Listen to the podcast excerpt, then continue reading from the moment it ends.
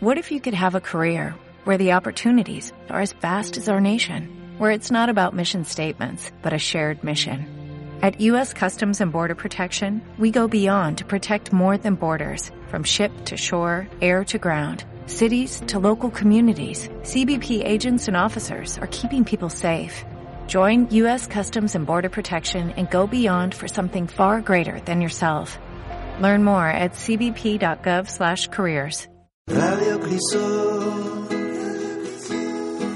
Radio Crisol. Radio Crisol. Radio Crisol. Muy buenas a todos, bienvenidos al programa de los jueves en Radio El Crisol. Eh, hoy, 24 de mayo, tenemos una invitada especial, Laura Viñola, bienvenida. Gracias. Y bueno, pues le vamos a hacer una entrevista, yo y mis compañeros, eh, sobre un proyecto que está llevando a cabo en este instituto. Pero antes, Edu, me gustaría que me metieras la cabecera de personas, ¿no? De personalidades de la radio. de villanos llamada ¿Tenemos sí. esa cabecera por ahí? Sí, sí, porque ya está grabada. Pues sería importante. Bueno, Bueno, vamos a mi- mientras la busca Eduardo, vamos a introducir un poco a Laura Viñola. Hola, ¿qué tal estás, Laura? ¿Qué tal? Encantada de estar aquí. Eh, bueno, bueno, pues ahora está sonando. Personalidades de la Villa. Una sección semanal. De entrevistas a gente del banco. Give me a second, I, I need to get my story straight. My friends are in the bathroom, getting higher than the Empire State. My lover, she is waiting for me just across the bar. My seat's been taken by some sunglasses, asking about a scar. And I know I gave it to you months ago. I know you're trying to forget. But between the drinks and subtle things, the holes in my apologies. bueno, del banco, del banco, ¿no? Podríamos decir el banco. a- Eh, eh, bueno, eh, Laura Viñola, estoy aquí ahora en tu perfil. Eh, eres de Gijón. Soy de Gijón, exactamente. Eh, bueno, creo que naciste en 1976. Hace muchos años ya. Y eh, tu trabajo, eh, trabajas como feminista y consultora de género. Bueno, te licenciaste en Historia y Ciencias de Música en la Universidad de Oviedo. Así es.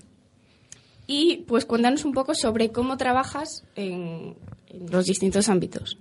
Pues mira, ahora últimamente, en estos últimos años, y por eso estoy hoy aquí, eh, estoy trabajando mucho en institutos de enseñanza secundaria, en varios lugares, en Mieres mucho, eh, pues en Ribadeo, en La Viana, bueno, en un montón de sitios, ¿no? Trabajando cosas de prevención de violencia de género, que ya sabéis que ahora es el tema más candente, ¿no? Y como soy musicóloga y además trabajo cosas de música pop, que es lo que más me gusta a mí, pues entonces aprovecho las canciones para analizar los conceptos para que no sea una chapa, ¿no? De que llegue yo Claro. y vaya contando ahí con mi power mi historia. Podríamos decir que, que- que te consideras como una musicóloga feminista para concienciar a los demás sobre qué tipo de música escuchamos Sí. y, y- y los filtros que hay que poner. Porque, bueno, ayer estuve investigando, estuve viendo vídeos de La Sexta, en los que apareces y charlas también en otros países de Latinoamérica. Y aparecías, bueno, pues debatiendo un poco el tema. Y entonces, pues, eh, tenemos una pregunta. Venga. Eh, según en tus charlas decías que había un público más interesado, que es el de las chicas que debate normalmente más, y que los chicos estaban como un poco más, mm, mm, ¿cómo explicarlo? Más, más apagados, más...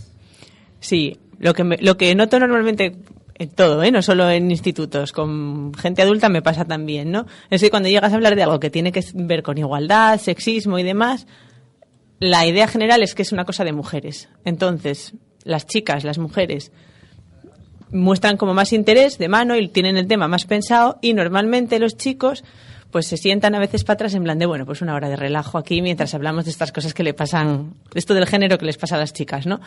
Eh, por eso insisto tanto en que tenemos que pensar no solo en cómo se representa a las mujeres, en la música en este caso, sino en cómo se representa a los hombres, que también tienen sus estereotipos.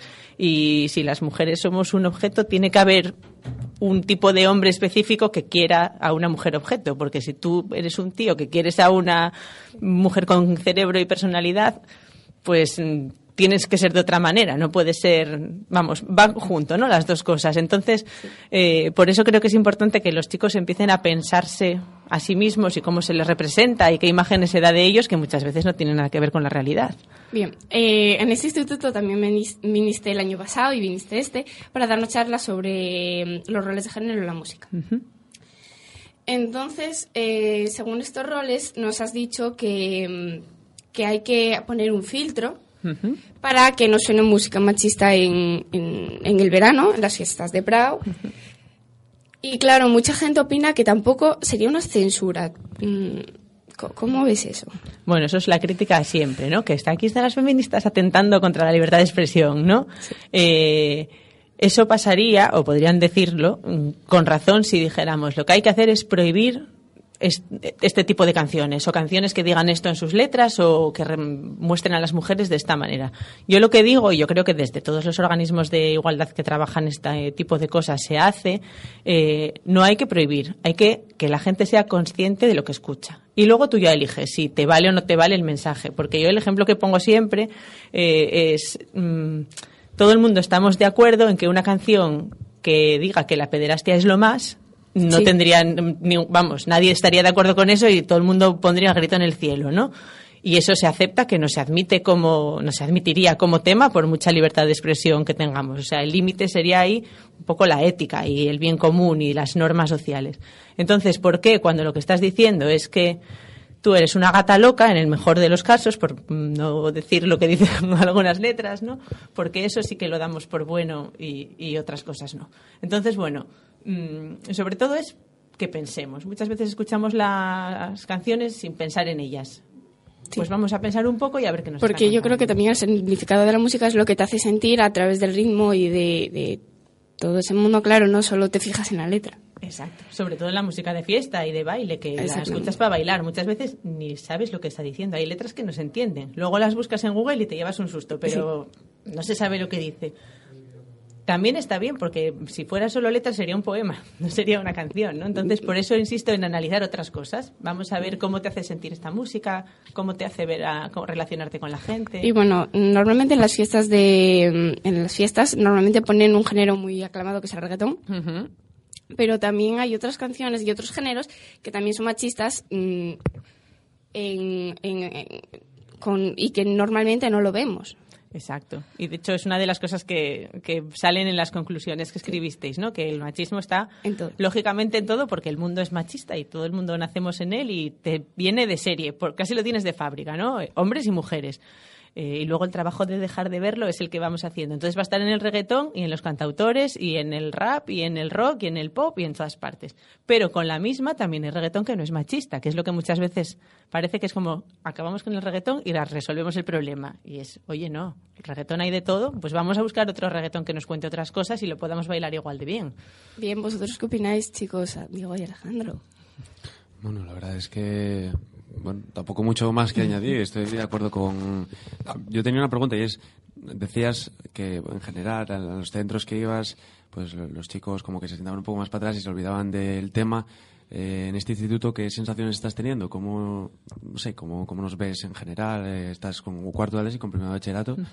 Eh, no sé, ¿cómo ves nuestro instituto? en Siguen habiendo los mismos roles de género. Bueno, lo primero que os digo es que a todo el mundo he hablado de esto como algo de alucinas. Vas al banco y no sabes lo bien que trabajan. O sea, que no es por haceros la pelota, pero sí que he notado un montón de implicación y luego eh, yo en otros institutos normalmente cuento yo más cosas, ¿no? Y es otro tipo de sesión, pero con vosotros, con vosotras trabajamos mucho, o sea, trabajasteis mucho En por vuestra cuenta, en grupos y demás, y yo os dirigí menos. Entonces, estoy flipando del nivel de las de los análisis que habéis hecho con las canciones, con los videoclips y demás. Eso sí, que, vamos, me Sí, parece bueno, es que genial. entre nosotros, entre, obviamente, normalmente nos centramos entre nuestro grupo de amigos y acabaron habiendo debates un poco que hay que, que hay que moderar. Eso está genial, esa es la idea, que, que se ¿En abra vuestra debate. clase pasó lo mismo?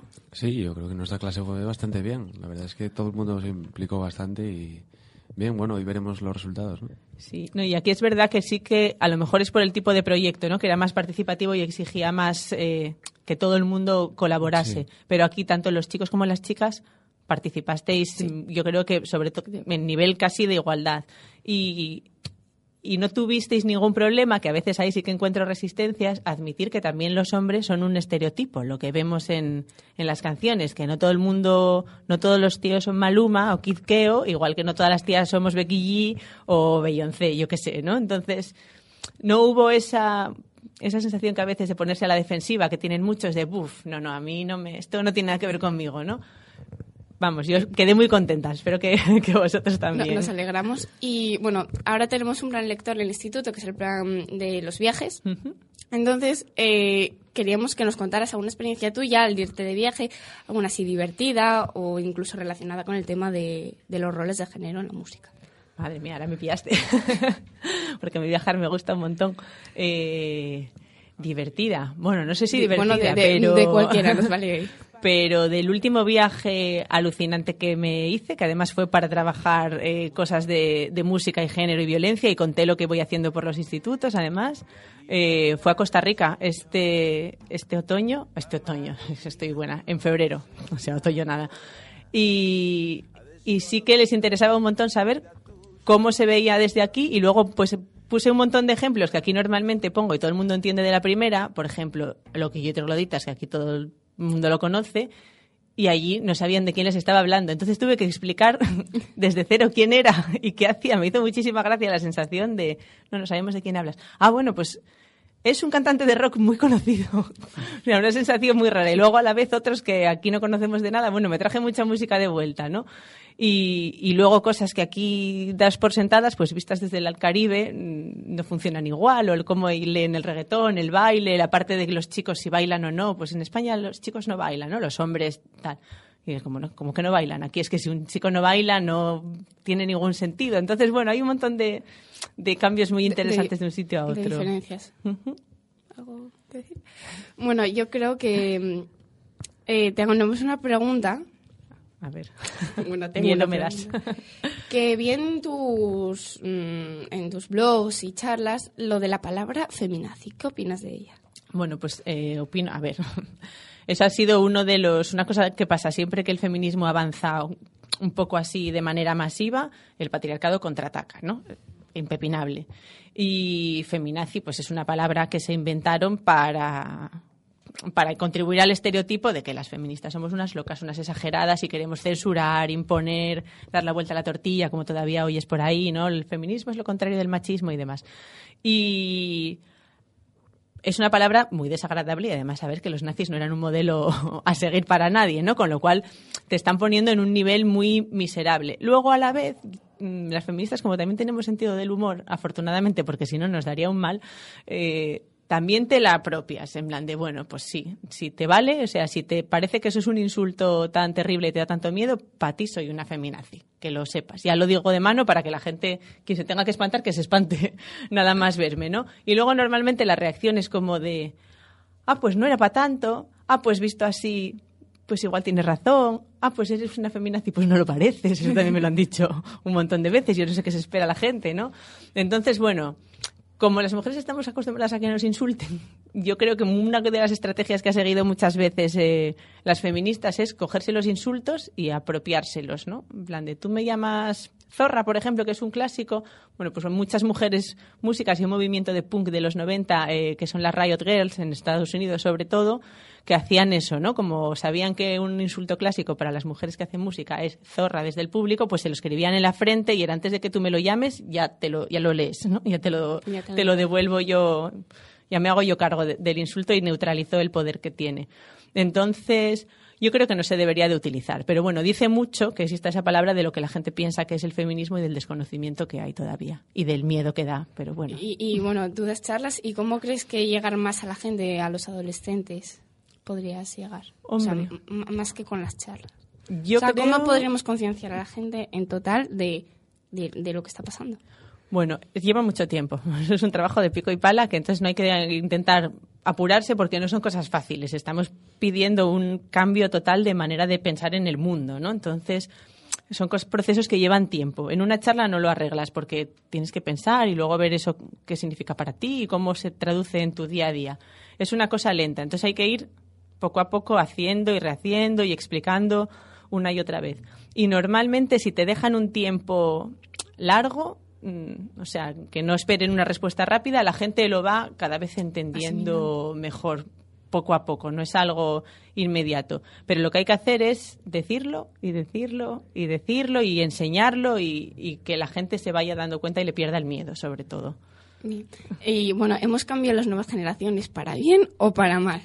Mira, yo creo que para bien, por mucho que se diga de buff, hoy los adolescentes están peor que nunca, esto ya verás, y ahora escuchan reggaetón y entonces que hay más machismo que antes. No, no hay más machismo que antes, ni mucho menos.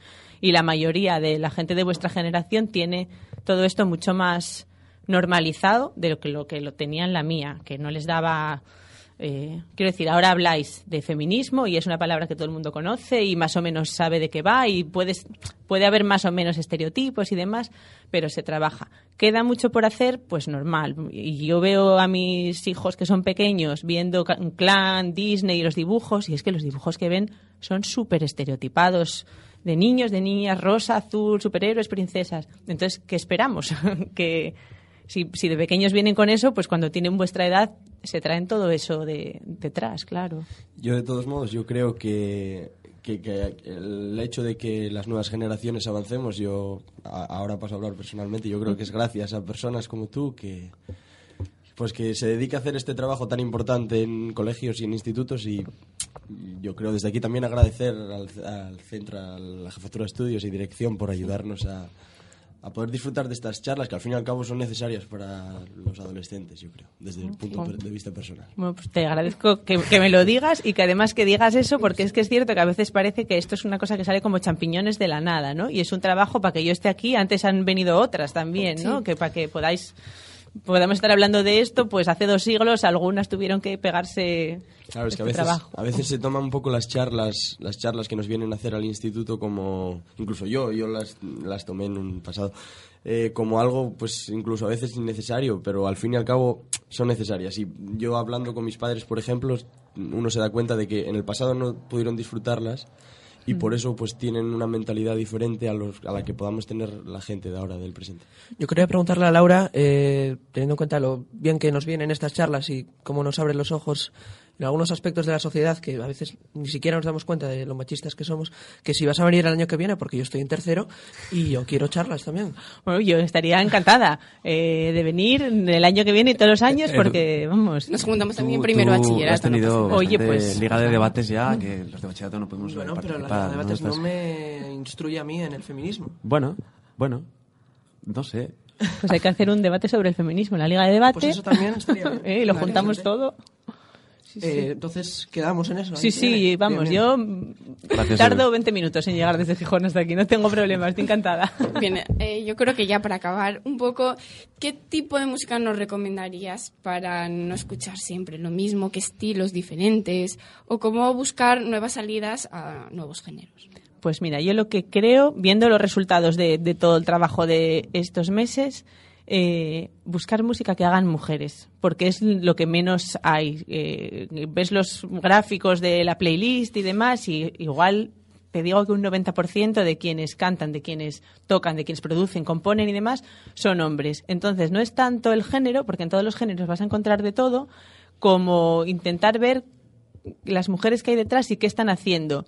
Es un poco mm, difícil llegar a eso al principio, ¿no? Tienes que poner a hacer un poco de búsqueda de Google, pero en cuanto en YouTube empiezas a ver tres cosas de estas, ya te empieza a sugerir otras opciones. Entonces, eh, música que hagan mujeres y también música que se haga fuera de Estados Unidos, España, Puerto Rico, que son como los centros de donde nos viene toda esa música. O sea, a ver qué se está haciendo en otros países de América Latina que cantan en español y hay cosas súper interesantes de rap, de reggaetón, de pop, de rock también, etcétera. Es música como por los márgenes, ¿sabes? La que sea menos obvia. Yo creo que eso, bueno, siempre enriquece, te ayuda a abrir un poco la mente y una vez que entras vas a encontrar cosas chulísimas que se están haciendo y molan un montón.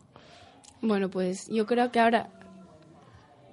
No, no, no, no, vamos a ponerme puede la emoción. Bueno, pues eh, muchísimas gracias, Laura. Estamos encantados de tenerte aquí y ya despedimos la red del jueves porque ha tocado el timbre o va a tocar en breves con un poco de música. Vamos con Me puede la emoción, Edu, a petición de Seila. Gracias. Esto se llama Me puede la emoción. Es que me puede.